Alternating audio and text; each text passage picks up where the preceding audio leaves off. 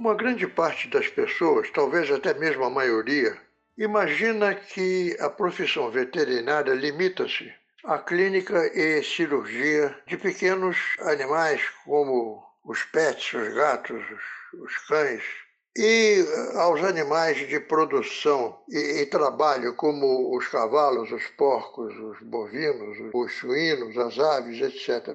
Mas não. A profissão veterinária é muitíssimo mais ampla do que isso. A medicina veterinária é uma profissão de saúde pública. Para vocês terem uma ideia, o livro considerado a Bíblia das doenças comuns aos homens e aos animais, que são as zoonoses, tem 980 páginas e é editado em espanhol pela Organização Pan-Americana de Saúde. Mas tem muito mais do que isso, como, por exemplo, cirurgia experimental e pesquisa. Pesquisa nos seguintes campos: nutrição, reprodução, farmacologia, genética pura e aplicada, bacteriologia, virologia, eumitologia, homeopatia, acupuntura, fisiologia, dermatologia, anestesia, traumatologia, medicina bariátrica, alergia, oftalmologia, exames de imagem, radiologia e vários outros.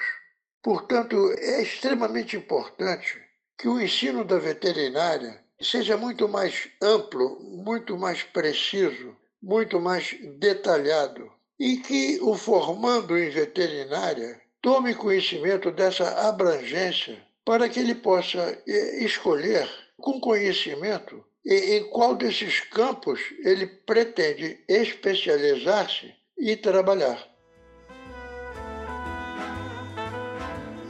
Animal Business Brasil. Apresentação: Luiz Otávio Pires Leal. Produção: Sarjana Comunicação e Voar Multimídia.